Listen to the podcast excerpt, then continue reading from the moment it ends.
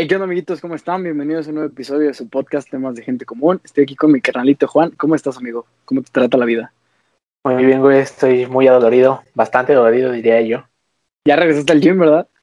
Sí, güey. Ayer empecé. Este. Perro mamá. Ah, dame. Qué putiza, güey. Pero ahora, ahora le estoy haciendo diferente. Antes era como que, bueno, tengo las mañanas libres. Pero el Juan de antes se hubiera ido como a mediodía, güey. Sí. Entonces sí me ahorita, me propuse como ir a las 8 de la mañana. Sí, sí, sí, medio me rinde, pues me rinde el ¿Cómo es día. según. No, lo- no te sientes muy cansado, güey, de que haces ejercicio temprano y todo el día andas todo vergueado. Un poco, pero pues no, o sea, llego en las mañanas. Bueno, es que estos días sí he estado ocupado. Entre ayer yo sí he Mm. estado ocupado. Pero pues ya a ver qué pasa en la semana, ¿no? Qué chido, carnal. Fíjate que yo estoy pensando en regresar desde hace como un mes, pero pues es que tal, la neta, no sé, estoy buscando uno que, que pues primero esté chido en cuanto a, o sea, aparatos y ese pedo, y que también esté bien ventiladito y así, ¿no? ¿Sabes? Pero posiblemente, como afortunadamente ya empecé a chambear, este, pues tenga que irme o muy temprano o ya muy tarde, güey, ¿sabes? O sea, temprano estoy hablando de donde- que 6 de la mañana, güey. Ahí donde yo voy está chido, está muy grande. Pues, no voy a decir podría marcas, así que te la digo acá. Sí, ya después platicamos de ese pedo. Sí, sí, sí. No, pues sí, qué chingón, carnal, la neta, qué chido. Porque pues, bueno, ah, güey, no sé, cuando empezó la pandemia, ves que estaba mucho este pedo de que, pues, depende de como tu nivel, de cómo estuviera tu, tu sistema inmune, era, este, pues, cómo, cómo le ibas a agarrar, ¿no? Y así. Traté al menos de hacer como un cambio de hábitos, güey, porque yo sé que el ejercicio en la casa no se me da, güey. O sea, me gusta mucho hacer ejercicio, pero me gusta salir, güey, me gusta estar en un gimnasio o andar en el parque o así. Y pues era algo que no era posible, pues cuando empezó este pedo. Y ahorita, güey, la neta, mi salud mental no me da tanto como para estar en un gimnasio, güey, con un chingo de gente, ¿sabes? Pero... Sí, sí, sí. Pues fíjate que yo voy y, o sea, sí, sí, sí hay gente, no te voy a decir que no. De hecho, me encontré al Lepe. Este, Ah, no mames, qué chido. Sí. Este. Te digo, eh, sí, sí hay gente, pero pues es, la neta está bastante grande el gimnasio, güey. Entonces, ni se siente. Realmente es Tal como vez. que estoy en un aparato, güey, y, y por lo mucho hay una persona que a uno o dos aparatos, güey. Entonces, Pues ya que me empiezan a pagar, tal vez. Qué chingón Sí, te sientes escucha eso, ya que me paguen. Bueno, eh, güey, pues primero, este episodio es continuación del de la semana pasada. Eh, lo habíamos como tratado de prometer en el último episodio y afortunadamente se cumplió. Este, ahorita que, que pues acabas de mencionar a Lepe precisamente, una amiguita nuestra de la SECO. Este, güey, pues vamos, bueno, a ver, tal vez aquí tengas que hacer corte. ¿Quieres que lo introduzca así de un putazo, güey, así como de, pues trajimos a, a Puma y ese pedo o quieres a lo mejor es más primero? como de. Como de. Pues trajimos a un invitado, no sé, a un invitado especial, güey, no sé, algo. Porque mucha gente no conoce a. Este, Sí, sí, sí. este. No, obviamente tampoco va a ser como trajimos al Puma, o sea, va a ser como pues explicar quién es ese güey y Sí, sí, después. Sí, si quieres. Bueno. Como tú, Yo creo como que tú quieras. yo creo que voy a repetir desde lo del pedo de ese episodio a continuación. Ujú. Déjame, cuando digas de continuación te voy a interrumpir para que no te sorprendas. Ok. Bueno, carnal, pues como dijimos la semana pasada, tratamos de prometerlo. Este, este episodio es continuación del de la semana pasada. Así Eh, que si no han escuchado el de la semana pasada, Sí, por favor, vayan a Pues escucharlo a primero. Eh, trajimos, quisimos traer esta semana un invitado que pues para nosotros es especial porque fue uno de los maestros que yo creo que más nos marcaron durante la secundaria, que, o sea, fue como un profe que es, bueno, yo lo consideraba muy buen profe, no sé, a mí me gustaban mucho sus clases y aparte pues es como, pues como un amigo, ¿no? Y, este, se llama... resumen, nos, nos daba clases sobre historia, ¿no? Eh, al Este, final nos dio clases de historia, al principio te iba a reprobar en asignatura estatal, en algo de contexto adolescente, no sé qué mamada. A no ser aquí que ese sí lo pasé. Me reprobó Ah, en historia. Bueno, no, no me reprobó, reprobé en historia. Este, ya estoy Bueno, suficientemente grande para admitirlo. Sí, Este, es que eso pasa, güey. Cuando, bueno, a lo mejor se va a escuchar bien, tío, güey, pero ya cuando creces, güey, te das cuenta que el pendejo era uno, güey, no era el profe mamón. O sea, la neta tú la cagabas. Pero a lo que iba es, es que es, es chido que nos daba clases de historia con, con Panteón Rococó, güey. Eh, Sí, claro, güey. Sí, sí, sí, sí, de por sí me gustaba Panteón, güey, y Sí. nos ponía la maldita vecindad y ese pedo, güey, la neta. Eran buenas clases y nos dejaba poner música en sus clases. Poníamos nuestras obscenidades y estaba chingón. Está chido. Entonces, pues vamos a llamarle, güey. Eh, esperemos que lo disfruten. momento. A lo mejor muchos no lo conocen, pero si no lo conocen, pues se pierden de mucho. eh. Esperemos que les caiga chido porque es una gran persona, así que vamos a traerlo.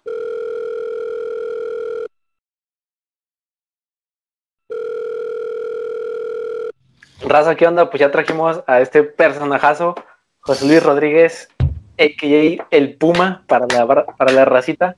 Para la- Es un personaje de ahí de donde, de donde estudiamos la secundaria, ¿no? Yo me acuerdo, güey, cuando estábamos en la, en la primaria todavía, era como, de, no, ya cuando llegues a la secu que te toque clases con el Puma, no, así que la chingada. Y era súper sonado ahí, güey. Es es más, hasta Fer, que nada más estuvo en la prepa, lo ubica. Y no sé si ya todavía daba clase ahí cuando, cuando mi novia estaba en, en prepa. Pues, Ay, sí, sí, no, total. pues dabas para escolar, ¿no? Yo me acuerdo que llevé Sí, radio. Sí, sí. Sí, sí. ¿Estabas para escolar de radio? Sí, sí, sí. Estuve, bueno, en, en, en la docencia prácticamente 20, 21 años. Ahí concretamente en el colegio 17. Nomás. Un ratillo. Un ratillo. sabe. Pero este, no, pues está chido, o sea, encontrarlos, encontrarlos después de, de este rato, o sea, tantas cosas, tantas cosas han pasado, corazón, decía Juan Gabriel desde que tú te fuiste. Pero venga, soy, soy todo suyo. Oye, ¿hace cuánto, o más bien, cómo fue que, que dijiste, sabes que la neta yo quiero dar clases? Mira, yo estoy convencido de que muchas veces llegamos a una profesión, a una carrera o la chingada, a veces por eh, ¿qué tan qué tanta censura tenemos, ¿no hay bronca? Ah, Nah, ¿No? No. Ah, bueno, bueno, porque lo- no, tú bueno, date, es- no, no, este es, este, este fue mi profe y este, ay, decía maldiciones, ups, ¿no? Este, Ah, no, yo estoy, yo estoy convencido que muchas veces llegamos a una profesión por imitación. Es decir, ¿tú alguna vez tuviste a alguien así bien riatón, güey, en lo que hacía y dijiste, no mames, güey, yo quiero ser así, ¿no? Y pasa en todo, en todo. O sea, yo conozco, no sé, sacerdotes que se hicieron sacerdotes porque dicen, yo cuando era morrillo, era monaguillo y la neta, el padre con el que trabajaba chingón y yo dije, yo quiero ser así. Y a mí me pasó lo mismo con, con el asunto de, de- las clases. Yo en, en la prepa tuve un profe, yo estudié la prepa en Lagos de Moreno, Jalisco, en el Instituto La Salle. Y yo tenía un profe de historia y de filosofía, Luis Ignacio Venegas, lo recuerdo, te estoy hablando del año 96-99. Y cuando daba sus clases decía, no mames, güey, yo quiero ser así, yo quiero dar sus, las clases así, güey, yo de grande quiero ser profe como, como ese güey, ¿no? Este, y entonces prácticamente vamos a decir que llegué por, bueno, la, la primera motivación pues fue por, por imitación, o sea, por ver un cuate decir, está bien chido, yo quiero ser así.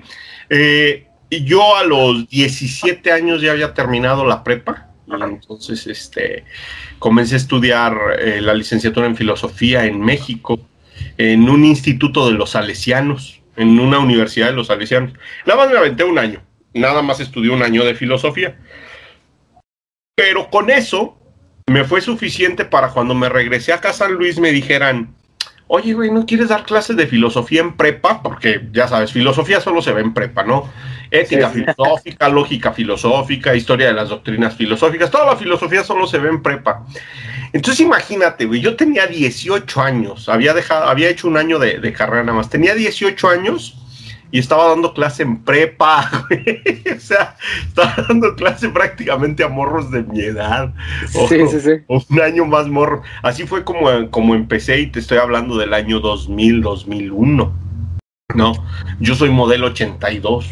Este, entonces en el 2000 tenía 18 y empecé, empecé a dar clase. y estaba chido, este, y bien cura, porque, por ejemplo, todavía tengo una, una, este, una amiga que fue pues de mis primeras alumnas, y bien botana, porque todavía nos acordamos que me decía, pues échale, yo tengo 39 años, ella, ella debe tener 38, o sea, yo tenía 18 años y ella tenía 17 cuando le daba clase, y me acuerdo que me decía, pero si nada más es un año más grande, ¿por qué le tengo que hablar de usted? ¿No? Y yo le decía, porque yo sí aproveché mi tiempo, güey. porque yo a tu edad ya estaba en la licenciatura. Eso es lo, eso es lo que nos hace diferentes, ¿no? El aprovechamiento del tiempo. y, a fin de cuentas, bueno, ¿estudiaste así como tal para ser maestro después? O... Ah, no, no, no, no. Ah, bueno, este, no, yo nunca estudié ni normal ni nada. Eh, eh, con ese año que tuve de filosofía, este, empecé a dar clase. Y ya dando clase, a los dos años, en el 2002, me meto a estudiar antropología aquí en la Autónoma, en la, Facultad de Ciencias Sociales y Humanidades. Ese año se inauguró la Facultad de, Ciencias Sociales. la Universidad Autónoma aquí en San Luis Potosí había tenido muchas broncas en la década de los 80, este, finales de los 80, 90, eh, con lo de las prepas. Eh, ustedes han de saber que antes, ahorita hay este, prepas incorporadas a la uni. Antes, antes la, la, uni solo tenía dos prepas, turno matutino, vespertino y nocturno, y un verdadero desmadre, ¿no? Entonces, em, pues algunos de los, de los que nos están viendo se deben de acordar. Yo, la neta, no me acuerdo, estaba muy morrillo pero el truene aquí estudiantil a finales de los ochentas en San Luis Potosí, pues es un desmadre, los estudiantes este, eh, agarraban camiones, se los llevaban a zona universitaria, los quemaban, asaltaban los, madreaban, no, no, no, no, no, una verdad revuelta estudiantil, voy a de cuenta el 68, pero en el 89 en San Luis, cabrón, ¿no? Este, y las broncas con el gobierno y el gobierno chingándolos y los estudiantes. Entonces, llegó un momento en que la uni dijo, no, ¿sabes qué? Todo lo que nos está causando estos problemas, güey, son los güeyes que estudian ciencias sociales. O sea, no, güey, ya, vámonos. Vamos a dejar puros ingenieros, vamos a dejar abogados, vamos a dejar todas las carreras. Y así, ¿no? Se aventó la, la universidad un buen rato. Y en el 2002 se vuelve a abrir la facultad de, bueno, la, en ese tiempo la coordinación lo se convierte en facultad, la Escuela de Ciencias Sociales y Humanidades. En el 2002 em, yo tenía ya dos años dando clase y entonces me meto a estudiar antropología. Entonces, eh, por eso siempre mis líneas de, de, trabajo, de dar clases, siempre han sido el rollo de la historia, el rollo de la filosofía, el rollo de las ciencias sociales, las humanidades. Vale, qué chido. No sabía, no sabía que habías estudiado eso, la neta. Bueno, supuse obviamente por las materias que me diste, bueno, que nos diste, pero no sabía que tenías así. Sí, sí, sí. Yo sí recordaba que nos decías que, que antropología y todo, pero soy antropólogo. Pequeña diferencia, déjame, déjame hacer nada más el, paréntesis cultural, porque eh, yo recuerdo que cuando le dije al, director de la escuela en la que entonces trabajaba, le dije, ¿sabes qué? Voy a dejar las clases, güey, porque me voy a ir a estudiar antropología. Me dijo, no mames, ¿vas a desenterrar huesos? Le dije, no, güey, esos son los arqueólogos, chingado, porque siempre nos confunden, güey. Los arqueólogos son los que estudian el pasado con los restos materiales, las pirámides, los huesos, las vasijas, lo que se encuentran. El antropólogo estudia las culturas, pero con lo vivo. O sea, haz de cuenta que yo como antropólogo me interesa saber, por ejemplo, este, por qué ustedes son gamers, güey. O sea, cuál, cuál, es el, cuál es el impacto social que ha tenido, por ejemplo, el gamer en la sociedad. Porque algunos dirán, este, nada, esa, esa, esa madre no, no, sirve de, no sirve de nada. El otro día me chuté una conferencia de un antropólogo gamer de Chihuahua bien chingón, bien chingón. O sea, dices, no manches, ¿cómo estos güeyes pueden hacer estudios sociales desde lo que les gusta y desde lo que hacen, no? No sé, por ejemplo, el antropólogo estudia el asunto del tatuaje como manifestación de identidad y la madre. Es decir, los antropólogos trabajamos con cultura viva, con, manifestaciones vivas. El arqueólogo trabaja con los restos, güey, con ya lo que, lo que dejaron, los huesitos que dejaron, etc. De hecho, por ejemplo, eh, a veces hay mucha cercanía entre el antropólogo forense, por ejemplo, y el arqueólogo, porque el antropólogo forense también se dedica, bueno, si bien este, nuestra referencia más cercana de la antropóloga forense es, este, eh, ¿cómo se llama la, la, mamacita de la serie? Este, de Bones. Bones. Ajá, sí, sí, sí. Sí, no, ¿Eh? No, la Es, es no antropóloga. Sí, ya sé que ustedes no, no, sí van a decir que pinche referencia nos está dando. No, o sea, la serie es muy famosa, pero nunca la he visto. Entonces, Ok, sí eh, esta, esta morra es antropóloga forense y entonces el rollo es como que eh, los antropólogos forenses o los arqueólogos, yo conozco por ejemplo una chava que es arqueóloga y que la contrataron para trabajar en la fiscalía para personas desaparecidos acá en San Luis Potosí. O sea, es el rollo de decir, a ver, este, encontramos estos restos óseos. ¿Qué onda, güey? Este, ¿A quién pertenecen? güey? ¿De qué trata? ¿O qué? ¿verdad? Entonces, nada más como referencia, los, los antropólogos trabajamos con manifestaciones culturales vivas y el arqueólogo trabaja con, con restos materiales, con... Mm, vaya, no, lo sabías, ¿no? ¿cómo ves? ¿Y, ¿Y cómo fue que llegaste al colegio ahí a donde, al Sembradores? Porque, por ejemplo, he escuchado, no me acuerdo si fue Memo o a lo mejor nada más fue mi percepción, pero yo suponía que Memo que quiso ser padre y, y terminó siendo maestro, por, Ajá. por cómo Hubo varios. platicaba y así, ¿no? Y, y me han llegado así rollo de que muchos maestros de otras escuelas, que generalmente son como católicas, la Ya. mayoría quisieron ser padres y así. ¿Tú no tuviste ese, ese rollo? Sí, sí, también. Yo estuve en formación cuatro años para sacerdote. Bien morrillo, de, de los 14 años. Me fui a los 14. Ya sabes, el, el rollo es que a mí, este, a los 14 años, la adolescencia ni me había llegado todavía. Entonces, a los 14 años decía, no, yo quiero ser padrecito. No, bueno, bombero. No, yo quiero ser escritor. No, yo, bueno, eh. Y a los 14 años me fui al seminario. Este. Y estuve, estuve cuatro años. En ese periodo fue que hice la, la prepa, nada más que yo estudiaba en una preparatoria externa al seminario, ¿no? Pero fue, fue en ese periodo. Ahora, ¿cómo llego al colegio? Pues cuando se abre la Facultad de Ciencias Sociales y Humanidades, yo entro a estudiar antropología y conozco a la maestra Araceli. Ella estaba estudiando historia en la Facultad de Ciencias Sociales y Humanidades. Ella Ay, es no historiadora. Ella es historiadora y nos conocimos ahí en la facultad. Ella ya tenía años dando clase en el colegio y entonces un día se abre una vacante este, y me dice, oye, ¿tú sigues dando clase en algunas? No, pues que sí. Dice, ¿qué, qué crees que en el colegio donde trabajo este, hay una monjita que la, la van a mandar a África, un rollo así? Ajá. Este, y ella era la que daba las clases de geografía de San Luis o historia de San Luis, un rollo así. Entonces, ¿qué onda? ¿No te avientas? Sobres, dije, pues ya está, voy. Y entonces me presento a la entrevista de trabajo, ¿verdad? Y este, y me entrevista el que en ese tiempo era director, Omar. Yo llegué y tenía 22 años. ¿no? Yo, yo ¿Tú, tenía Omar? 22 años cuando Ah, ok. llegué al colegio. Y entonces Omar me vio y así de no, man, no, ¿cómo crees que vas a dar clase? Estás bien morrillo, ¿cómo se te ocurre? Y la madre. Ah, pero pues ya tengo, ya tengo cuatro años dando clases y la mano, no, pues sí, güey, pero todo el mundo, y es que, no manches, pues vas a trabajar con chavos de 15 años, 16 años, y es que luego, pues si ven a alguien morro acá, este, no les impone autoridad y la madre. Total que me contrató y efectivamente tenía razón. No podía pues sí. autoridad. Sí, no, fue llegar y decir, no manches, güey, yo siempre tuve ganas de un hermano menor, el menor de todos, güey, entonces imagínate. Sí, Oye, y- quedé, y ganas de un carnalito menor. Y pues lo encontré en mis, en mis alumnos. güey. Pues sí. Oye, la semana pasada, eh, esta es continuación de un capítulo de la semana pasada que es, fue precisamente por el Día del Maestro.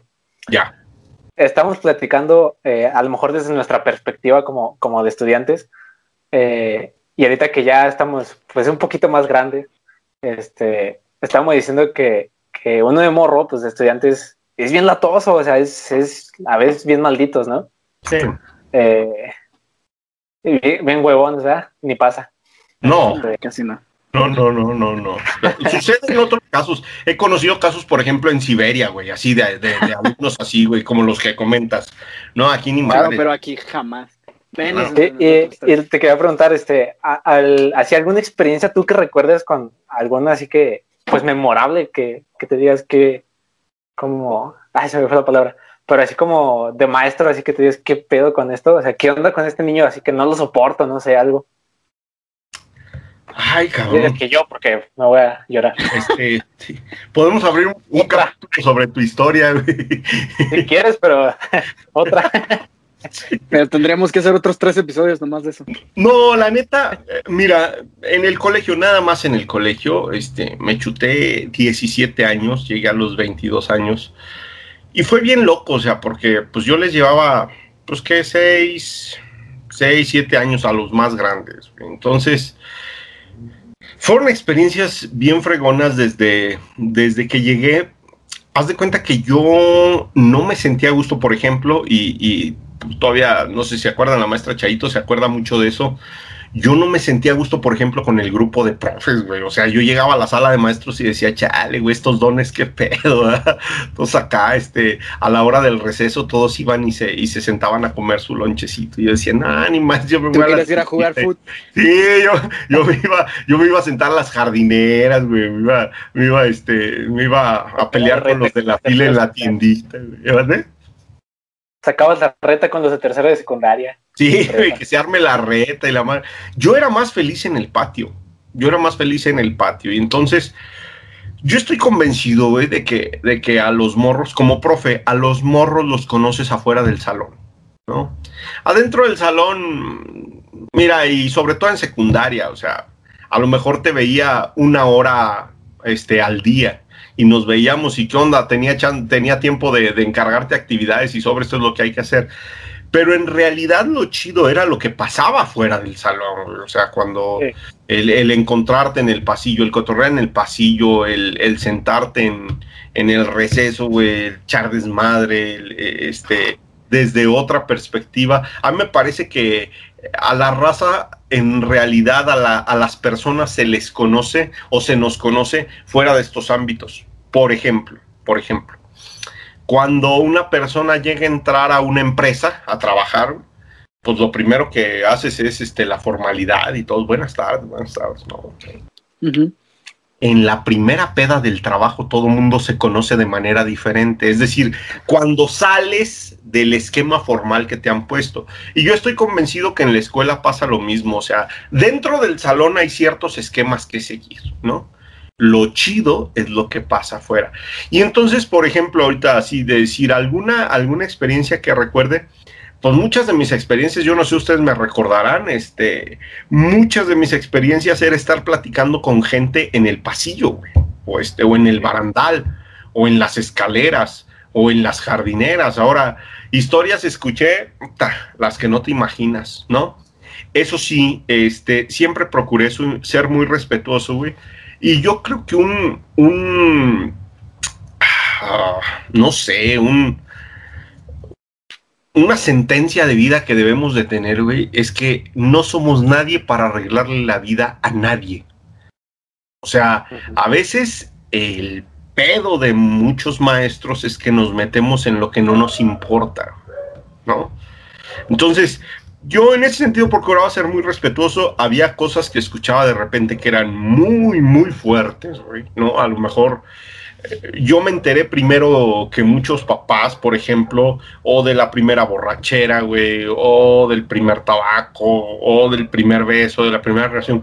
Pero todos esos rollos, güey, siempre que yo los escuchaba era, necesito que esto lo platiques con tu mamá, necesito que esto lo platiques con tu papá, necesito... ¿Por qué? Porque eh, si no, yo bien podía pasar como cómplice, güey. Imagínate, o sea, que viniera un papá y me dijera, ah, que tú te enteraste, güey, que, que, que se pusieron hasta la madre y que este güey, este, alguna vez, no sé, güey, hasta casi una congestión y camilla y este, digo, ambulancia y la madre, imagínate, güey, o sea, y que el papá supiera, ah, tú supiste eso, güey. Y, y yo no lo supe como papá. Entonces, cuando me tocaba escuchar casos así gruesos, era, necesito que esto lo platiques con tu papá. Y una forma de presionar, o con tus papás, ah, con tu mamá, una forma de presionar era, te doy el fin de semana para que lo platiques con ellos, güey. Si no, les mando a hablar y les platico yo delante de ti. Entonces era una forma de presionar para decir, no, güey, ni madre, no, que les cuente ese güey, mejor les cuento yo.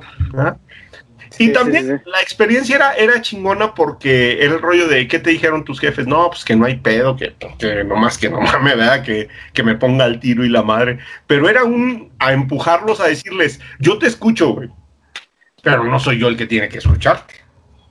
¿Ah? Fíjate que a mí una vez me pasó algo parecido como lo que dices. Tuve una bronca en la prepa Y la neta es que no le quería decir a mi. Bueno, tú tenías broncas desde maternal, güey. Bueno, sí, pero esto estuvo más fuerte. O sea, estuve a punto de que me corrieran del Cobach a una semana de acabar. Este, y fue así como de, pues le tienes que hablar a tu jefa, si no, no puedes entrar. Y yo así como, "Pu- bueno. Entonces, cuando platiqué con ella de cuál fue el conflicto, me sorprendió porque la neta yo tenía mucho miedo, ¿sabes? Yo dije, me va a súper cagotear. Y a la mera hora fue como de, nada más, me acuerdo que su reacción fue como de, estás bien, pendejo. Me dijo, bueno, vamos a hablar. Y ya, ¿sabes? O sea, fue como, estuvo más chido eh, el Sí. poderlo hablar y darme cuenta de que tenía su apoyo y que a pesar de que sí dijo, estás bien idiota, o sea, pude contar con ella. Y estuvo chido. Pero, a ver, te quería preguntar, ese tipo de cosas que dices, como que te, en- te enterabas de cosas fuertes, ¿era de que te enterabas porque las escuchabas o porque, o llegó No. alguien que llegó contigo y te contó? No, yo generalmente, este, no hacía casos de chismes, güey. O sea, yo siempre he huido del chisme, ¿no? Esa parte de que no, es que, ¿qué cree? Y era muy común, güey, que te dijeran, ¿verdad? Sí. Este, no, ¿qué cree? ¿Qué pasó? Y que no sé qué. No, yo normalmente procuraba encararlo de frente, eh, precisamente para evitar, para evitar eso. Había veces, por ejemplo, que me llegaba de rebote, ¿no? Y, y neta, este, había perfiles en el, en el colegio muy de ese sentido. Por ejemplo, la maestra Flor también, que, que recibía muchos casos, escuchaba muchos casos. Y a veces los casos nos llegaban de rebote, güey, ¿no? Este, tú estabas platicando de otra cosa y de repente te enterabas y decías, ah, no manches, ¿no? Y había veces que mm, pues tenías que buscar al, al, al chavo, a la chava y decirle, oye, güey, este, a ver, cuéntame qué pedo, qué pasó. No, pues es que así, así. Y ya, enfrentabas la situación. Pero sí, yo siempre procuré no, no, este, llevarme por, por, los, por los chismes, güey, porque si no, no, no, no acabamos. Pero es que está chido, por ejemplo, tú ahorita dijiste algo como de que no, no eres quien para arreglarle las cosas a tus alumnos. No. Pero está bien padre porque lo que yo dije ahorita, yo le tenía miedo de contar a mi jefa ciertas cosas. Y, y digo, en, en general en ese colegio, en el Sembra, estaba chido porque con casi todos los profes podías tener ese cierto acercamiento, todos eran muy buena onda y todos tenían buena disposición. Pero, por ejemplo, estabas tú, que contigo era más fácil acercar, y contigo era más fácil platicar, porque tenías más este rollo de como de, pues, estar con nosotros y echar desmadre y así, ¿no? Eh, creo que a veces eh, ese es el problema, ¿no? Que le tenemos más confianza a alguien extraño que a nuestra propia familia por el miedo de que nos van a decir. No, y está chido que... Es, es como, por ejemplo, este, eh, mi hija tiene, la más grande tiene 17 años.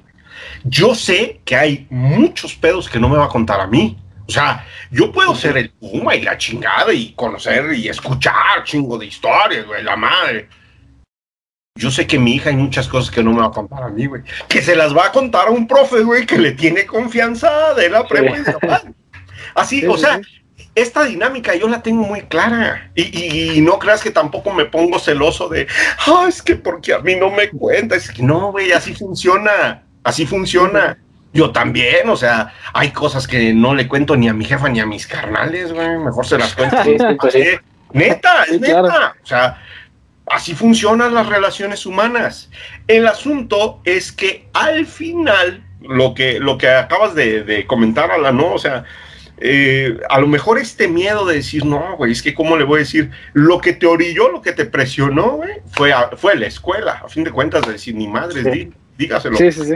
Pero, eh, a fin de cuentas, te llegas a la conclusión de que las únicas personas que van a poder hacer algo por ti cuando estés en un megapedo es tu familia, güey. Nadie más. Nadie más. Hasta los compas, güey, te pueden dejar solo. O sea, Sí, y, sí, y- y- y la neta, sí, podemos ser muy compas y la madre, no, ni madre, yo no te voy a abandonar, güey, no es cierto, güey. O sea, o, o puedes tenerle mucha confianza a un profe y no, nada, ni madres. O sea, al, al final del día, las únicas personas que en verdad van a poder hacer algo por ti, güey, son aquellos a los que debiste de haberles dicho desde el principio, ¿no? Sí, eso sí, en eso tienes razón. Definitivo. Oye, ahorita dijiste que, que, que, que es eh, diferente cómo conoces a una persona dentro del salón y fuera del salón. Que yo te quería preguntar cuáles fueron tus eh, perspectivas de nosotros dos en específico, este, ver, dentro y fuera del salón. ¿Había mucha diferencia o éramos igual? Mira, yo a ustedes los conocí desde primero de secundaria, güey. Simón, sí, sí, sí. Este, llevamos en primero. Contexto adolescente. Texto adolescente. Contexto adolescente, Una güey. clase bien rara. Creo que fue el único, creo que fue el único año que cambiaron la de historia y geografía de San Luis por esa cosa. ¿no? San Luis, sí, Sí, como que sí, sí, estaban sí. experimentando. Entonces, Pero la no. neta, o sea, no, no porque, no porque sea con ustedes el, el Skype o la madre, pero no es lo mismo cuando, no sé, trabajas con morros en tercero de secundaria, güey. Que cuando los conoces desde primero, los ves cómo brincan en segundo, güey. Y cómo sucede en tercero. Mira, secundaria es la etapa para mí. Este, la prepa es, es también otra cosa chingoncísima y la uni otra cosa. Pero para mí, la secundaria es de las etapas más chingonas por todo lo que se vive, por todo lo que se mueve, ¿no? Alguna vez, alguna vez me decía una, una maestra de preescolar, me dice, no, no, no, qué difícil trabajar con adolescentes. No, yo nunca podría trabajar con adolescentes. Le dije, no, para mí se me hace un pedo trabajar con niños. Yo nunca trabajaría con niños de preescolar. Es cuestión de perfiles. Yo disfruté mucho todo el tiempo que trabajé con, con el nivel secundaria, porque yo lo tenía muy claro. El año más complicado de secundaria, y ustedes no me dejarán mentir, el año más complicado de secundaria es... Espérate, lo hacemos con los dedos, güey. Dime, ¿cuál es el año más complicado de secundaria? A la cuenta de tres. Uno, dos, tres. Ya, yo diría primero. Porque Ah, es el, el Es que tú traías pedos ¿verdad? desde maternal, te digo, güey. Sí, no, tío, yo era un caso especial. Ok. Ahí te va. ¿Por qué? ¿Por qué? Va, A lo mejor los que, los que nos están viendo coincidirán el año más complicado, o incluso si hay, si hay papás que de repente llegan a ver el video, güey, coincidirán que el año más complicado es segundo de secundaria. ¿Por qué? Mi explicación es esta. Cuando llegas a primero de secundaria, todavía llegas asustado, güey, de, de, primaria. Y todavía llegas así, güey, entre que conociendo la secu. Y te- tú no, Alana, tú ya te valió madre. Tú desde el primer día dijiste, eh, ching, ya la conozco. No, normal, Ya la gente 16 común. Sí. La gente común. No, llega, llega el chavito primero de secundaria a decir, primero sacado de onda porque en primaria, güey, nada más tenía uno o dos maestros, güey, para todas las materias. Y de repente llega a secundaria, güey, y tiene 12 maestros, güey, ¿no? Y cada pinche maestro cree que su materia es lo único que existe en el mundo, ¿no? Sí, sí, Y entonces cada maestro encarga, encarga tareas como, como si solo existiera su materia. Entonces, en primera y secundaria todo estás asustadillo y así de no mames, y, y te dicen y, y te voy a llevar a la dirección. No, no, no, ya, ya, ya, ya, ya. Ahí me la pasé toda secundaria. ¿Ah? Pero llegas a segundo y dices, Nel, ya sé cómo está el desmadre, güey. Nel, no es cierto. Nel, ni me llevan a la dirección, güey, no pasa nada, ¿no? Entonces, en nuestro caso nos llevan a la pecera. A la- sí, en el segundo, ya estás acostumbrado. Ay, ya te la sabes, güey. Ya sabes con qué profe sí se puede, con qué profe no, este, con quién hay chance de cotorrar, con quién no, este, qué sí hacer y cómo esconderte y la más, ya te la sabes, ¿no? Y en tercero te vuelves a acomodar. Porque ya cuando ves la prepa, güey, dices, a su pinche madre, no, ahora sí, ahora sí me tengo que poner las pilas. Entonces, por esta razón, yo creo que segundo es el año más complicado, porque es el año eh, como más cómodo para ti, el que, en, el, en el que ya sabes. Ya en tercero, si en el, la segunda parte de tercer año no te pudiste corregir ya cuando estás buscando un, un, este, eh, un promedio para la prepa, pues ya valió madre, te la vas a aventar en la prepa igual. ¿verdad? Sí, Sí, pues sí, sí. confirmo. Confirmo, confirmo pasó. y suscribo. Sí, pero yo también creo que tienes razón. Yo creo que segundo es, es de lo más complicado. Bueno, es que a mí creo que se me hizo más complicado precisamente en el empezar por el salto que dices, ¿no? De que tenía nada más un maestro o dos eh, y llegué acá y fue como de, ay, güey, tengo este y aquel y el de, o sea, muchas materias. Eso fue lo que se me hizo más complicado porque como dices, ya después fue como, o sea, yo creo que ni en tercero tuve este rollo de que me, me cuadré tanto, porque afortunadamente nunca tuve tan malas calificaciones, la neta. Mi bronca era hacer tareas, Qué presumido eres. Nada más, güey. no nada más. Pero en la uni eso ya no es bronca. Entregas tu, ex- pasas tu examen, haces tu proyecto y rifaste. Pobre iluso. Lo Así pintas pasé muy fácil. Así yo pasé la uni. Y ya, mírame. Es que, Alan, es que Alan tiene suerte, Alan es de los que se duermen y aún así pasan. Yo soy de los que, pues no, ni, ni así pasó. Chingada, hay que aplicar. Sí, sí, sí. Tenemos estilos diferentes de aprendizajes. Hay, hay quien, este, pues eso, güey, se puede dormir todas las pinches clases y de repente el profe pregunta, a ver, ¿de qué te estaba hablando? Ah, huevo, ¿cómo no? Eh, estaba explicando de la chingada esto. Tenemos estilos diferentes de aprendizaje. Hay quien se la pasa estudiando, güey, y ni así. Ni así.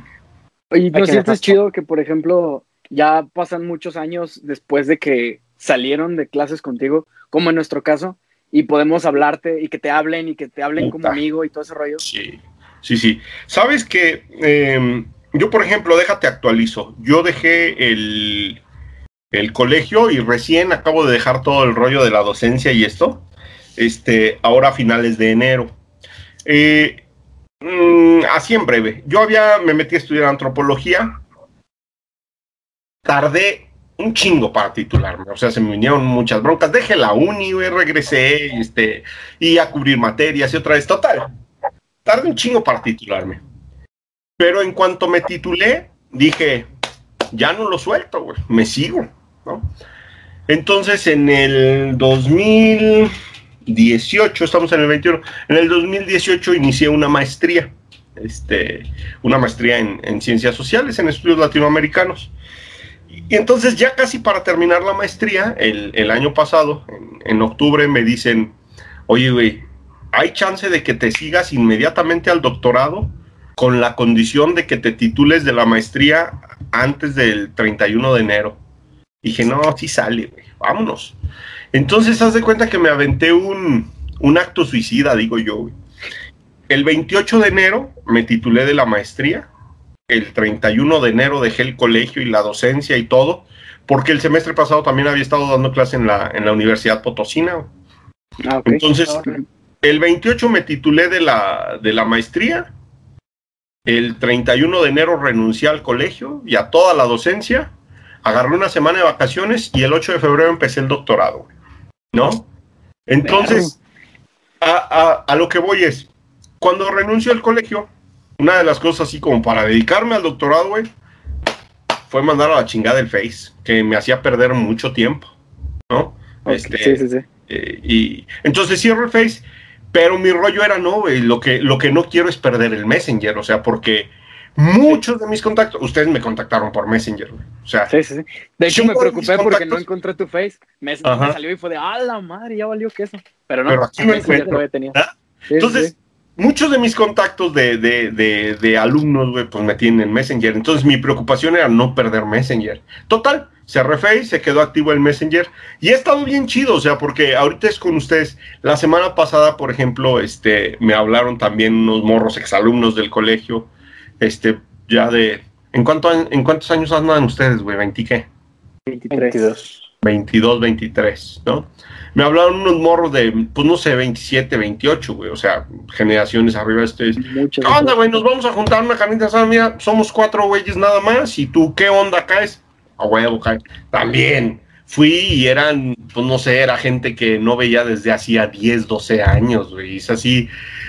O sea, como esa experiencia y esta de, de- de reunirme con ustedes, es decir, no mames, güey, hay, hay mucha, mucha vida por delante, ¿no? Y hay mucho que compartir.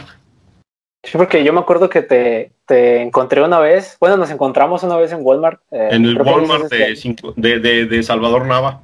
eh, y pues yo iba con Ale y ya también te topamos, creo que también ibas con un exalumno, ¿no? Me, me, Ah, me platicaste es que cuate, sí, con Mar- Marcelo, el cuate que, que, que, nos, que, que iba conmigo el día que nos encontramos. No, no es cierto, era otro. Ya, sí. Sí, también. Ah, pues ese no era.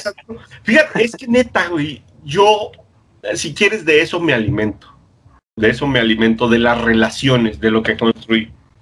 Mira, no, no les voy a, no les voy a mentir más, pero aquí, justo debajo del escritorio, más bien en el, en el cajón inferior del escritorio, en el cajón más, más mamalón, Ajá.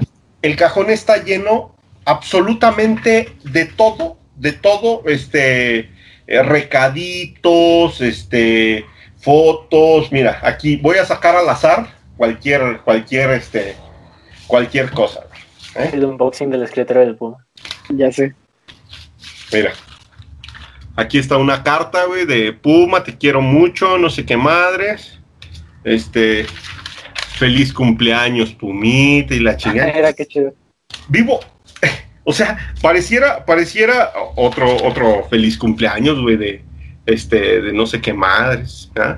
Entonces, estoy lleno de recuerdos, güey, ¿no?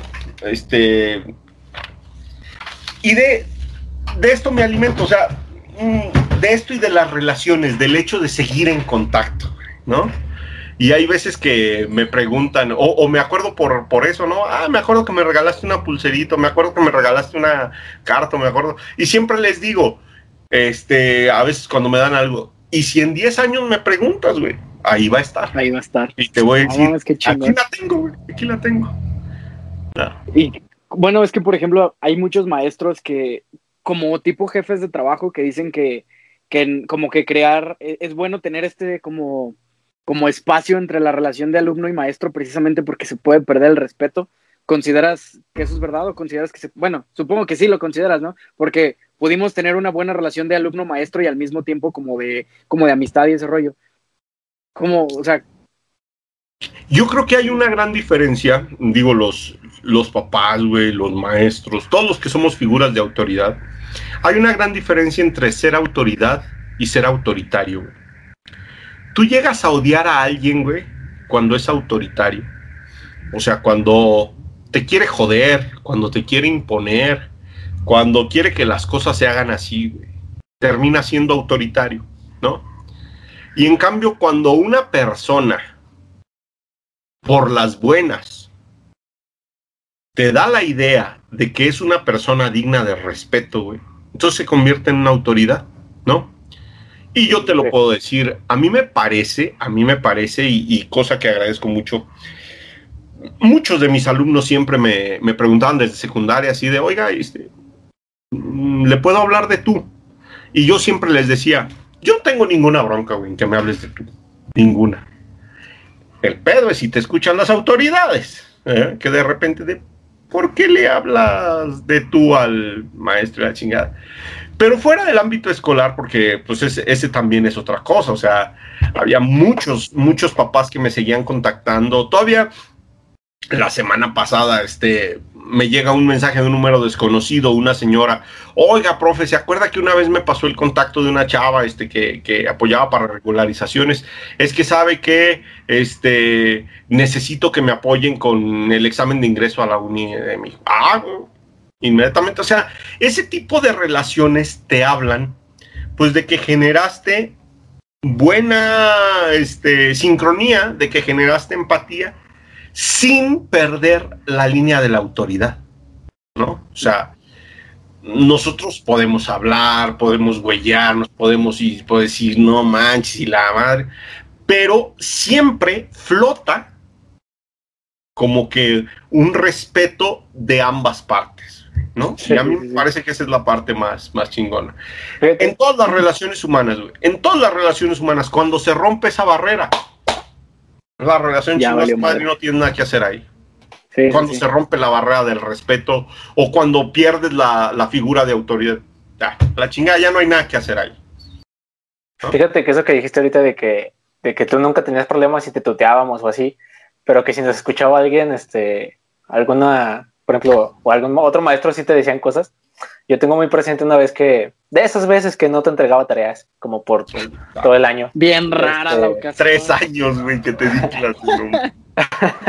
Yo tengo muy presente, de la- pero eso sí, de todas las veces que no te entregué, de las poquitas veces que sí, que sí tuve que ir, este, así como con el prefecto o, o con Richard, que era, era algo más, ¿no? Aparte de- Director estudiantil.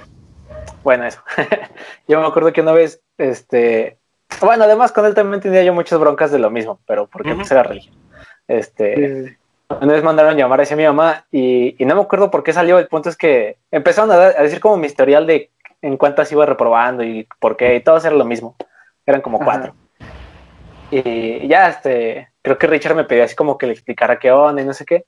Y yo me acuerdo que le estaba contando, no me acuerdo el caso, pero el punto es que le dije así, no, que, el- que el Puma, que no sé qué, que le habla. Y mi mamá fue así como, ¿de quién? Y de, sí, el Puma, el profe de historia. O sea, no, el profesor de historia, y no, el, el, Puma. Y decía, no, pues para nosotros es el Puma.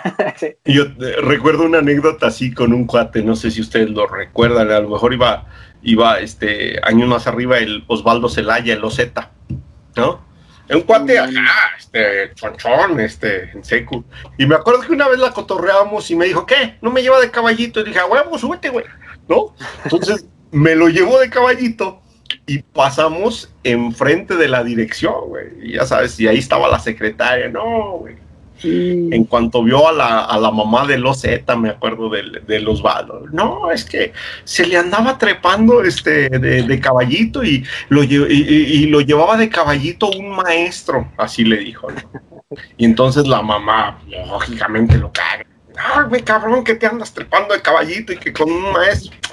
No, no era con un maestro, era con el Puma. no hay pedo. sí. ¿Y nunca tuviste bronca, al contrario, en que tuvieras a alguien que no, que te había perdido ese respeto en las clases? O sea, que con el que has tenido mucha bronca con, como con su comportamiento así, jamás. Fíjate que siempre a la primera, a la primera, yo ponía límite. O sea, cuando había alguien que no había entendido el rollo de la línea del respeto, se quería pasar a la primera. Y lo hacía de la forma que lo tuviera que hacer. A veces me llegó a tocar a alguien decirle, bájale dos rayitas. Suficiente. Era suficiente con eso. Sí, sí, sí.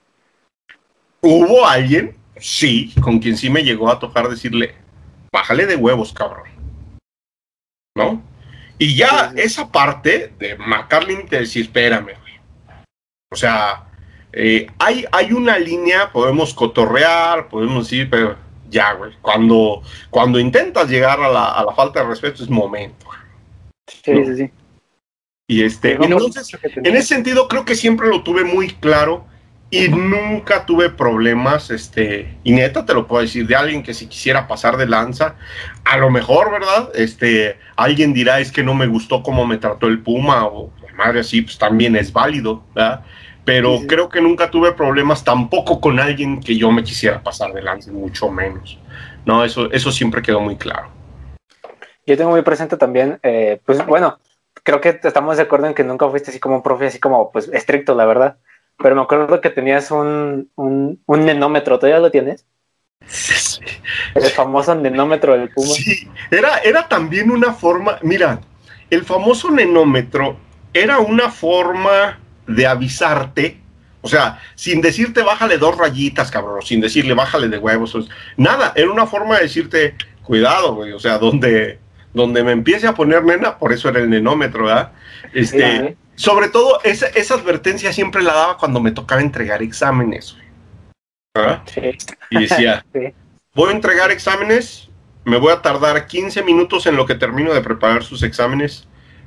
Por favor, no quiero ni interrupciones, ni que me hablen, ni que me digan, ni desmadre, ni nada, nada, nada. Y comienza el nenómetro. O sea, a partir, a partir de aquí, ustedes, este, no, no activan el nenómetro, yo no me pongo nena ni los mando a la chingada. Entonces, y había esa parte, si quieres, de juego, en juego, pero de la negociación de decir, aguántame, ahorita en, en estos 15 minutos, güey, no te voy a atender. Después de esto, resuelvo. Y siempre les decía, güey, todavía me acuerdo con los últimos chavos que estuve trabajando antes de, de salir del colegio, les decía, ya después de que yo explique y, te dé todas las indicaciones, ya hasta después escucho tus preguntas. Y siempre les decía, güey, y resuelvo todas tus dudas, güey. Todas, todas, hasta las existenciales, güey, las de, no mames, ¿por qué no me ama? Y la madre, todas las pinches dudas las resuelvo después de que termine de dar indicaciones, güey. ¿No? Sí, sí, sí. Eso sí lo aprendí muy bien. Cuando tú das una indicación clara, precisa, y dejas bien marcadas las reglas del juego, no tienes problemas. No tienes problemas. El pedo es cuando dices una cosa y luego dices, ah, este, no, no, no va a ser así, este, lo vamos a hacer de la otra forma y tú dices, no mames, güey, ya me habías dicho que lo íbamos a hacer así. Ahí vas perdiendo autoridad y respeto. Porque dices, ¿cómo chingados le creo? Me dice una cosa y luego me dice otra. Sí, pues sí. Oye, ¿y algún día pretendes o te gustaría regresar a dar clase o ya eh, te Sí, gustaría claro. dedicarte a otra cosa? No, no, claro. Haz de cuenta que ahorita eh, tuve que dejar la docencia pues por, por dedicarme de, de lleno al doctorado, pero no, definitivamente lo mío es lo mío es la docencia. Aunque sí no creas, cada vez me dan más miedo las, las generaciones y mira que no estoy tan, tan viejo, Sí, pero sí. puta, ahorita sí hay, digo, a lo mejor como nosotros nos tratamos en nuestro tiempo, a lo mejor si yo llego a intentar tratar a un chavo así, güey, me pone una pinche demanda y hasta en derechos humanos ando terminando, una madre, sí está, cabrón. También. Sí, sí, Las generaciones se han ido modificando, pero ni pedo, tenemos que adaptarnos a los tiempos. sí. Huevo. Sí. Sí, sí. Oye, y, y creo que siempre al final eh, no, no contestaste como tal la pregunta de, de cómo nos veías a nosotros como, como alumnos, o sea, ¿qué, qué perspectiva tenías de nosotros? Ah, Este, te decía pues, que los, los conocí, los conocí desde primero de secundaria, entonces me tocó llevar con ustedes todo el proceso. Fui su asesor en tercero de secundaria, ¿no?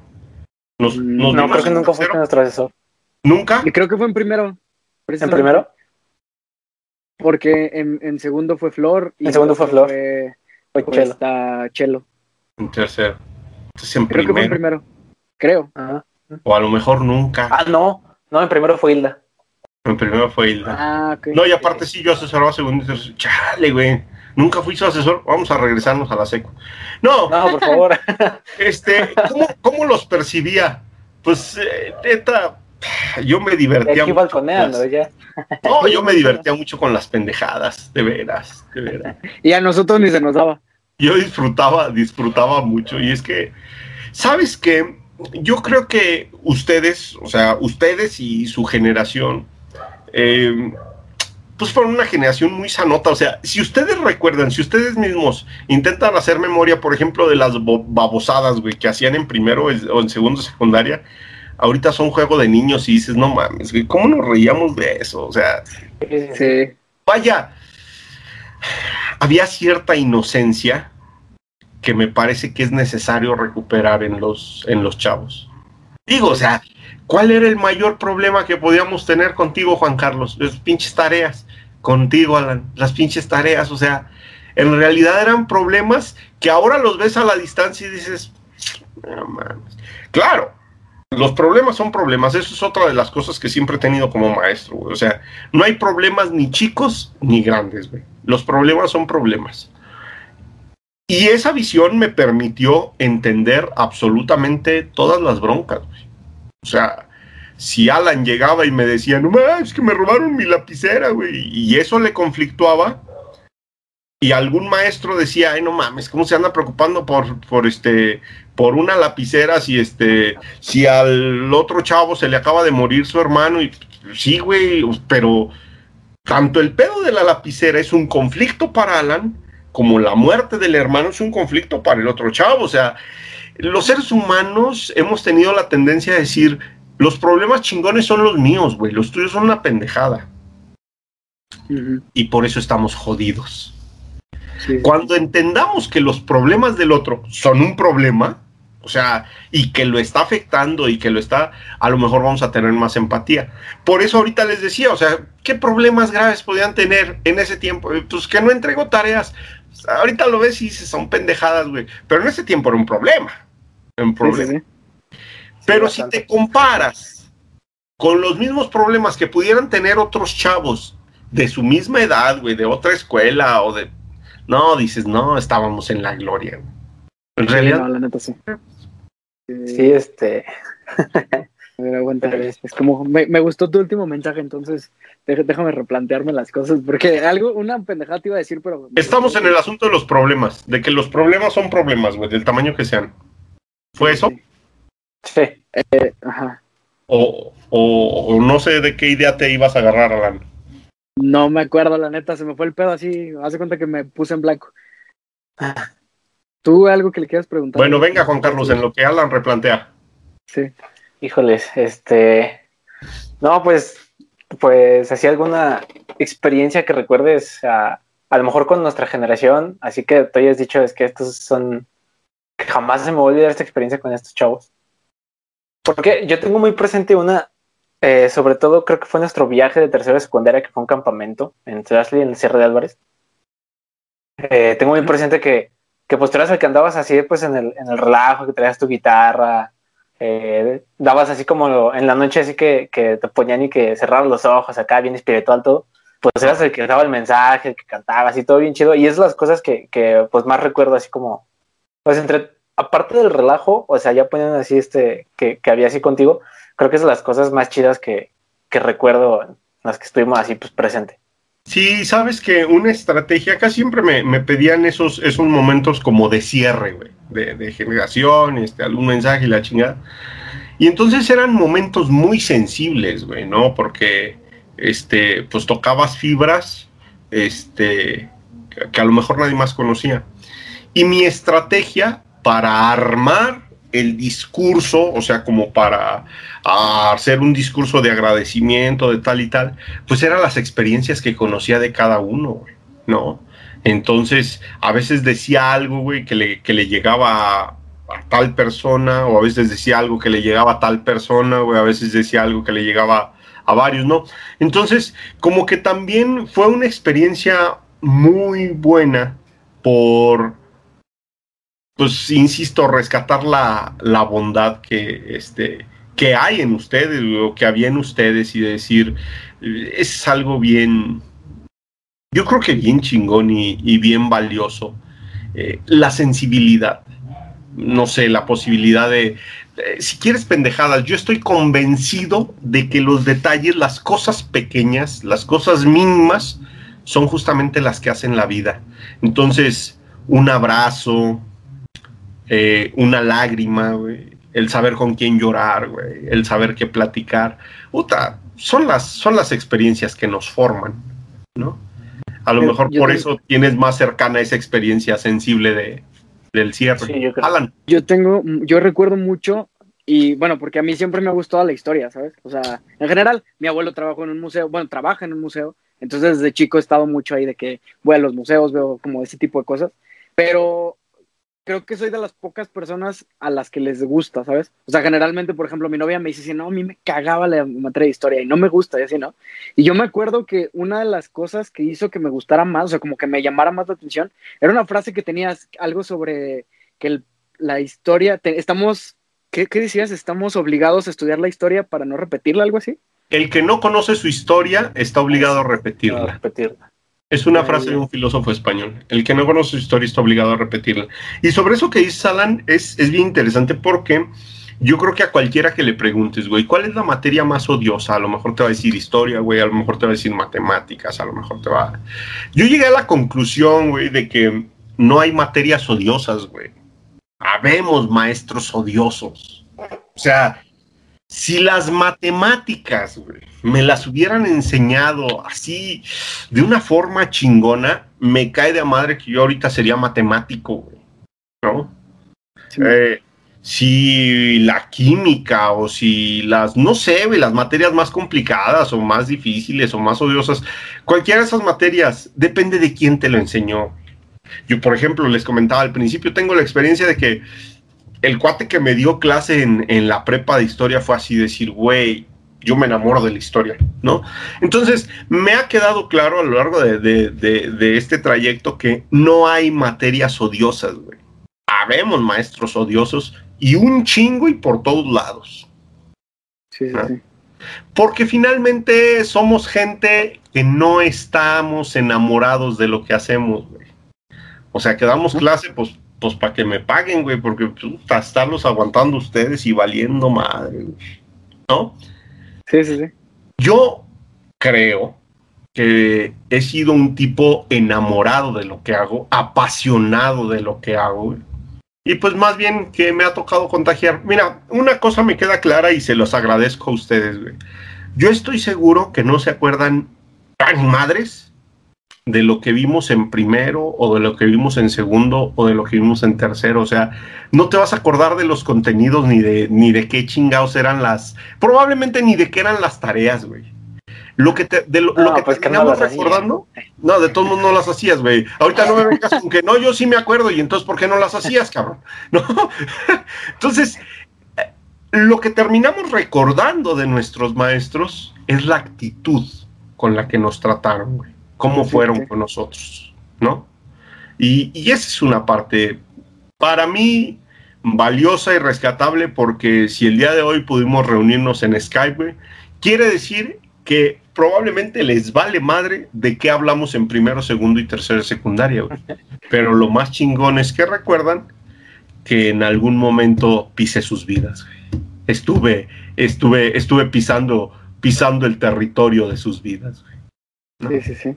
No, y aparte estaba chido porque no eras el típico maestro que se paraba frente y se ponía a hablar una hora y no se callaba, sino que nos hacías participar, tenías tu rollo esto del nenómetro que hacías que nos calmáramos y sí. Me acuerdo que incluso nos llegaste a poner, por ejemplo, creo que sí fuiste tú, que nos puso la de Rojo Amanecer. Eh, no, me acuerdo que nos ponías rolas así de Panteón Rococó la carencia. para la, carencia, nos ponías de este, la maldita vecindad y cosas así. Y tenías, o sea, métodos más amigables, vaya, no, no eran tan convencionales. Sabes que yo trabajo mucho con. He trabajado la historia y mira, de por sí, para muchos la historia es así de no mames, qué hueva. Entonces, eh, yo trabajo mucho con canciones o trabajo con películas. Alguna vez alguien me preguntaba, no mames, ¿y cómo le haces para preparar tus clases? Y yo siempre he dicho, güey, yo no preparo clases, yo me preparo para las clases. Es decir, yo puedo estar viendo la tele, güey, y pasa un pinche comercial no sé si a ustedes les pasó algún comercial que les puse de Bucanas. ¿No lo recuerdan? Mm, no me acuerdo. No, casi siempre empezaba con ese, los cursos de historia en tercero, o a lo mejor ya me, me, me encontré el comercial hasta después, güey. Haz de cuenta que no sé, podía estar viendo la tele, ver un comercial de Bucanans y decir, ah, no mames, ese pinche mensaje está bueno como para empezar el curso de historia. Bajaba el comercial de Bucanans y este y ponía y ponía el mensaje, ¿no? O podía estar escuchando una canción y decía, "Ay, mames, esa canción no la había escuchado." Güey, esa está chida para estar parte del curso, bajaba la canción. No, es decir, no es que yo me aplastara, güey, a abrir y a ver qué vamos a ver mañana. No, no, no, no, no. No, yo más bien en lo que iba viendo, al, en, pues en mi vida, güey, en lo que las cosas que veía, las películas que veía, las canciones que escuchaba y decía, a huevo, esta nos puede servir. Por ejemplo, esta de la carencia, me acuerdo mucho, es cuando veíamos cuestiones de capitalismo y de la lucha obrera y la chingada, a huevos, la carencia de Rococó, ¿no? Sí, sí la, la, la, lucha obrera, ¿no? El val del obrero, no sé, de escape, si alguna vez se los, se los propuse, la madre.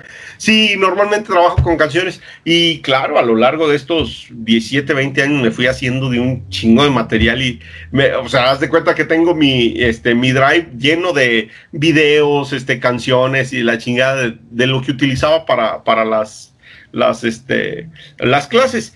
Cosas que absolutamente a nadie le van a servir, o sea, yo te puedo decir, te paso los 15 gigas que tengo, güey, de material y vas a decir, ¿y eso para qué, güey? O sea, ¿para qué chingados quiero yo la canción de maldita vecindad, güey? ¿O para qué quiero yo la...? Claro, porque yo ya lo tenía estructurado, o sea, yo sabía en qué momento entraba esta canción, en qué momento entraba este texto, entraba... Entonces fui haciendo mi método, este, con mis propios materiales. Sí, sí. Está muy chido, la verdad. Sí, sí creo que fue una estrategia que, que supo llegar, este, digo, al menos, o sea, creo que de cierta manera sí nos quedamos con, con esos temas en particular donde metías ese tipo de material. Sí, pero son, son las estrategias. Y yo creo que tuvo que ver con la pasión que yo tenía por lo, por lo que estaba haciendo, Así decir, este. Y ahora, ¿qué más, güey? ¿Qué, qué, qué chingados nos inventamos, no? como, antropólogo, a lo mejor lo entendí mal cuando me lo explicaste, a lo mejor vas a decir, este güey está muy pendejo, pero como antropólogo... No, no, no, este eso no, yo no lo diría. Lo he pensado, güey, pero no decirlo no. Pero no lo dices en voz alta. no, no, pero todo menos eso. Venga. También estudias como el, el impacto o cómo refleja eh, las canciones, cómo está la sociedad. O sea, eso también se estudia como, como sí, antropólogo. Claro, claro, claro. Fíjate que yo, por ejemplo, conocí hace como tres años, este un cuate que estaba haciendo una tesis, se me hace que una tesis de doctorado, sobre la historia del narcocorrido desde, eh, desde los narcocorridos de la revolución, que bueno, no podemos decir que eran narcocorridos porque no había narcotráfico, pero sí había bandoleros, o sea, desde el corrido de la revolución hasta nuestros días. Y está chingoncísimo y es muy interesante porque es toda una cultura. O sea, el asunto del narcocorrido o de los corridos. Vamos, vamos a quitar lo de narcocorridos. Los padres del corrido este, en México, del corrido eh, moderno, son los Tigres del Norte, ¿no? Este, y, y las, los, los, corridos que cantan son, este, hay una parte, ¿no? Que dicen los Tigres del Norte. A mí me gustan, este, los corridos porque cantan los hechos reales. Son una forma de platicarle a la gente, este, lo que está sucediendo de una forma pues muy clara, muy accesible, ¿no? Entonces sí, Todo, todo, ese, todo ese tipo de manifestaciones este, de, de, música, por ejemplo, pues claro que son objeto de, de investigación de, la antropología. No, y aparte, pues como dices, es algo que te gustaba y es algo que ni siquiera te costaba trabajo, ¿no? Dices, lo veía en la tele en un comercial y decía, esto lo puedo usar. Entonces está bien chido porque nos mantenías, eh, ¿cómo se dice? cautivados con tu clase. Entonces está bien chingón, porque por ejemplo, ya en la universidad tuve profes que se esforzaban un chorro y nomás no, o sea, no le entendías, era aburrido, te dormías y ese rollo. Y tenía profes como tú que llegaban, sabían de lo que estaban hablando, te platicaban de una manera tan chingona que ni siquiera se sentía pesada la clase. Y aparte, después de eso, puedes tener esta, eh, esta ventaja de que puedes tener un acercamiento ya más personal y poderte, eh, pues sí, tener una relación pues no, no tan profesional y, y eso hace que, que, que, puedas, este, pues a lo mejor retener la información de una manera más chida, ¿no? Y la puedes relacionar con otras cosas, no tanto como, como estamos, eh, eh, bueno, creo yo que estamos entrenados, eh, sobre todo en las escuelas, o sea, primaria, secundaria y prepa, de que la información normalmente la aprendes, la aplicas en el examen y la desechas, generalmente. Y creo que cuando tienes una relación más, este, cercana con algún maestro, puedes relacionarlo y, aplicarlo de una manera diferente, ¿no? Sí, sí, sí, sí, cuando hay un factor afectivo, o sea, no es lo mismo que tú llegues a una clase con un profe que te caga, al que le cagas y te lo tengas que chutar un semestre, Sí, sí, sí.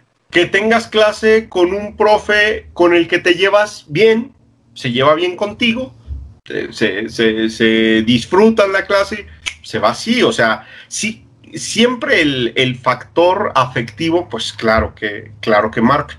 Otra vez, desde los límites, sin pasar el respeto, sin pero, hacerlo agradable. Mira, decía, por ejemplo, este eh, Voltaire, este, del, del periodo de la Ilustración, decía que los médicos se encargan de entretener al cuerpo mientras el cuerpo se sana a sí mismo.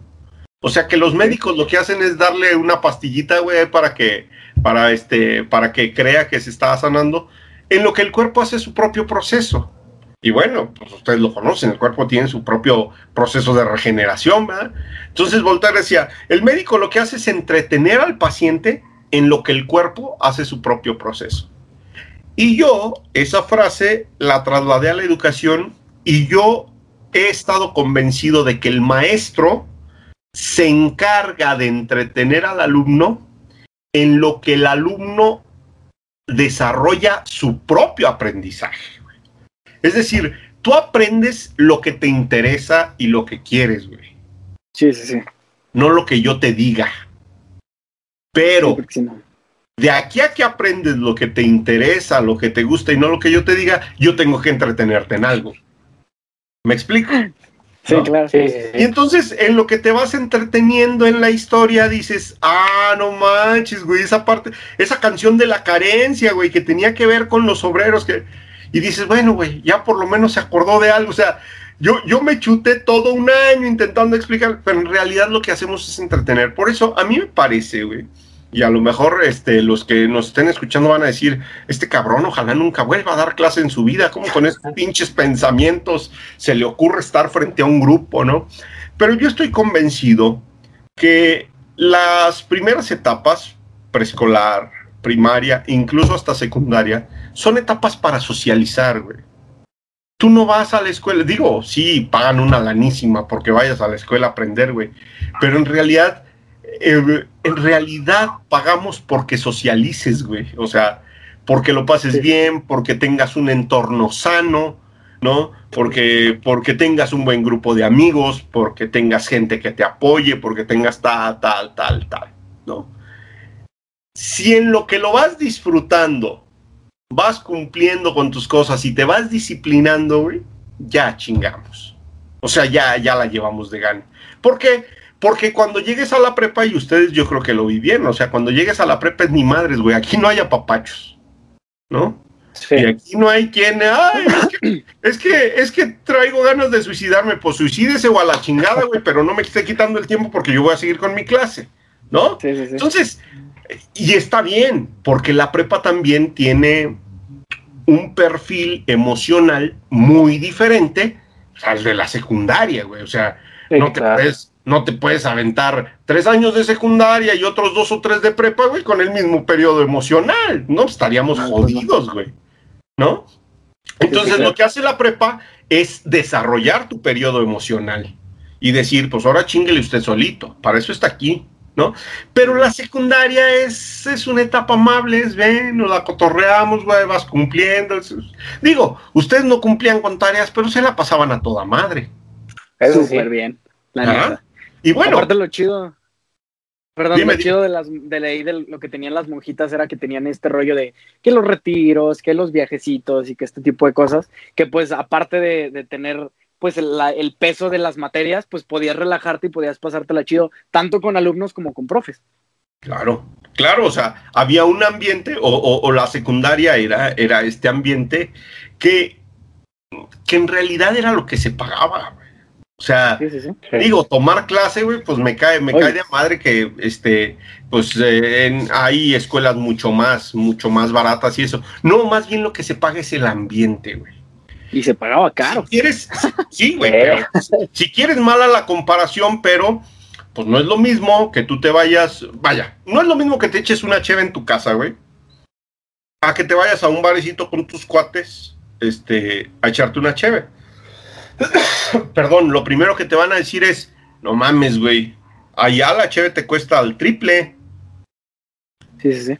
Y yo siempre digo, sí, güey, pero es que lo que se paga ya es el lugar, es la magia, es el ambiente, es el entorno. Eso es lo que se paga. Eso es lo Sí, que claro. se paga. O sea, tú pagas, nosotros pagamos ambientes, güey, no pagamos productos. No, la pinche cheve te la tomas en tu casa y mira, sin pedo, te tomas, te tomas, eh, con lo que, con lo que allá te tomas una cheve, acá te tomas tres. No, Sí, claro. no sabe Pero- igual. Pagas la experiencia. pagas experiencia, pagas El ambiente, cotorreo. pagas relaciones, pagas. Eso es lo que se Sí, paga. sí. Y a mí me parece que en la escuela pasa lo mismo, ¿no? Es decir, lo que invertimos en la primaria, en la preescolar, en la primaria hasta la secundaria, es pagar un ambiente sano para que mi hijo esté, se la pase toda madre y tenga un desarrollo emocional que le permita brincar a la prepa con cierta disciplina, ¿no? Sí, sí, sí. Y de ahí a la uni, porque la uni es otro boleto, eres tú solo contra el mundo, güey. Sí, No. claro. Sí, pues. Pues entonces, si te fijas, es un desarrollo evolutivo desde de- de las etapas de básicas, ¿no? ¿Y cuando regreses, te gustaría regresar otra vez a secundaria o intentar en otra? No, fíjate que probablemente ya, este, también por el, por el nivel de estudios, digo, ya, ya me chuté una maestría, me estoy chutando un doctorado. Que ya va a ser doctor, güey, creo- ya. Yo Sí, creo, doctor este, Puma. imagínate, sí, que me dijo, Puma. me dijo este, me dijo una exalumna, este, ya cuando sea doctor, eh, va a ser el doctor Pumita, siempre va a ser pinche Pumita, no hay pedo. ¿No? No, yo creo que regresaría a, a, este, a, a nivel universitario, aunque, déjame que te digo, que una vez platicando con este, con un profesor universitario que luego fue director de facultad, me decía, mira, los pedos que tú tienes en secundaria, los tengo yo en la uni. Sí, Son los sí. Son sí. Y luego eso de que que la adolescencia, ¿sí vieron, sí vieron eso, ¿no? De que la adolescencia se había extendido, que antes se creía que la adolescencia Ah, sí. de los 12 a los 16, que la pinche adolescencia se extendió hasta los 32 años, dices, no mames, güey. Ya No ves, estamos Puma, tú eres un chavito. Ándale. Acabas de Apenas- salir de la Apenas estoy adolescencia. saliendo de la adolescencia. Sí, entonces, mira, las problemáticas son las mismas. Las problemáticas son las mismas. Justo ustedes, justo eso te iba a decir. ¿Crees que en la uni entregaba tareas también? Hombre, era lo mismo. También entraba a dormirme, a hacerme güey, a cotorrear. Es lo mismo. Sí, nada más que sabes, sabes que la uni ya es un aspecto de responsabilidad, güey. Ya no, Sí, ya no, tienes que totalmente, correteando. Ya, ya si entras o no entras a clase, Es tu bronca. Sí, Claro, sí, sí, sí. Sí, claro. Sí, sufrí las Bueno. consecuencias. Sí, aunque no lo Oye. creas, no me fue tan mal. Pues ya Sí, terminé. Ahora, ahora yo creo que lo que viene me da más miedo que la uni, ¿sabes? O sea, todo el pedo de chambear y todo ese rollo. El SAT, nomás el SAT me da un miedo que no más. güey, me acabas de decir que te daba miedo primero de secundaria. Bueno, pero era por conocer gente. Ahorita ya me, me- me Obviamente siempre lo nuevo da miedo. Siempre lo nuevo da miedo. Sí. Claro. Y, y el asunto es que ya estás tan acomodado, o sea, te acomodas tres, cuatro o cinco años en un mismo espacio, güey, que luego moverte de ahí es complicado, pero es necesario, ¿no? El agua estancada se pudre. Sí, claro. Pues bueno, yo creo que podemos dar eh, agradecerte, Puma, por, por tu tiempo que, pues, que nos diste. La neta, una plática bien chingona. Yo creo que aquí nos podríamos extender horas Puta. y horas y horas, pero, Sí, sí, sí, pero... Pero mejor lo guardamos para otro episodio y con una No, aparte yo estoy seco, güey, comentado. ya como que necesito mezcal y cheve, güey, así. Tú estoy Te- seco. Te Ah. prometo que después vamos a grabar otro, te vamos a volver a invitar y te vamos a tener un mezcal y unas chelas para que la Ah, plática Ah, sí, che, mezcalito. estaría bien. fluya chingona. Ya acá bueno, presencial, ya acá. Dale. Eh, pues bueno, mi Puma, muchas gracias. Eh, ¿Algo que te gustaría agregar? ¿Algo, ¿Algún mensaje a la banda? No, pues nada, agra- agradecerles a ustedes, este, eh, bueno, la invitación y pues la neta, más que agradecer la invitación todos estos años, ¿no? Que parece lo más chingón de, la, de las relaciones eh, de largo plazo, por ejemplo, pues desde hace, desde hace cuánto que nos conocimos, ¿no? Hace, este, nueve, diez años, no sé, y este, y en realidad de ese tiempo, desde que ustedes salieron, nos hemos visto a lo mejor una o dos veces en, en ocho años. Entonces, a mí lo que se me hace muy chingón de, de este tipo de relaciones es que nos encontramos, y parece que solo le pusimos pausa a la relación. Sí. Y nos encontramos, güey, y es otra vez ponerle play y decir, ¿en qué nos quedamos, güey? Pues, ¿qué- pues, ¿qué fue lo último que te platiqué? No, pues la última vez que nos vimos en el Wahlburger me dijiste que ibas así, ah, ponle play, güey, ah, no, pues ahora he estado haciendo esto. O sea, es, es una relación que no importa si en ocho años, güey, o en diez años, o en quince años nos hemos visto tres veces. Es una relación que sabes que ahí permanece y me parece, pues, que son las relaciones más duraderas, ¿no? Este, Exactamente. Sí, sí. No, y aparte te digo, eres una leyenda en esa escuela, güey. O sea, te digo, yo es más, fíjate, yo me acuerdo haber estado como en tercero o cuarto de, de primaria, bueno, o sea, morrito, morrito, era cumpleaños de un primo y andaba yo echando cotorreo con, con los niños, o sea, chiquititos, ¿sabes? Jugando. Y de repente, no, a lo mejor ya estaba como en quinto. Y el chiste es que había una niña chiquita ahí. Y me preguntó, se acercó conmigo y me preguntó así, de, oye, ¿y tú dónde estudias? Y le dije, no, pues en el Sembradores. Me dijo, ah, ahí, ahí trabaja mi papá. Era tu hija, güey. Y me dijo así como de, le dicen el Puma. Y yo, no mames. O sea, yo ni siquiera cerca estaba de, bueno, estaba ya cerca de llegar a la secundaria, pero ya te ubicaba, nada más del puro nombre. Y todo el mundo, todo el mundo que ha pasado por esa escuela ha escuchado tu nombre, Puma. Sí, y la neta, claro. o sea, fácil. qué chido. Yo creo que has de sentir un chingo de orgullo, ¿no? Ya lo platicamos ahorita, que pasan años y lo que acabas de decir, seguimos en contacto. Y la neta te apreciamos un chingo porque fuiste alguien que marcó nuestra, nuestra adolescencia y pues aquí, aquí seguiremos, aquí estamos. acuérdate que todavía siguen siendo adolescentes, güey, entonces espero Ah, sí, seguir ¿verdad? con ustedes otro rato. Marcaste la primera parte. Ándale. El inicio de nuestra adolescencia. La primera temporada, güey, de la primera adolescencia. temporada. Los primeros 20 capítulos. Exactamente. Sale. No, pues muchas gracias a ustedes. Gracias de verdad por la invitación y gracias por la amistad y por la relación a pesar de, de vernos poco en este tiempo.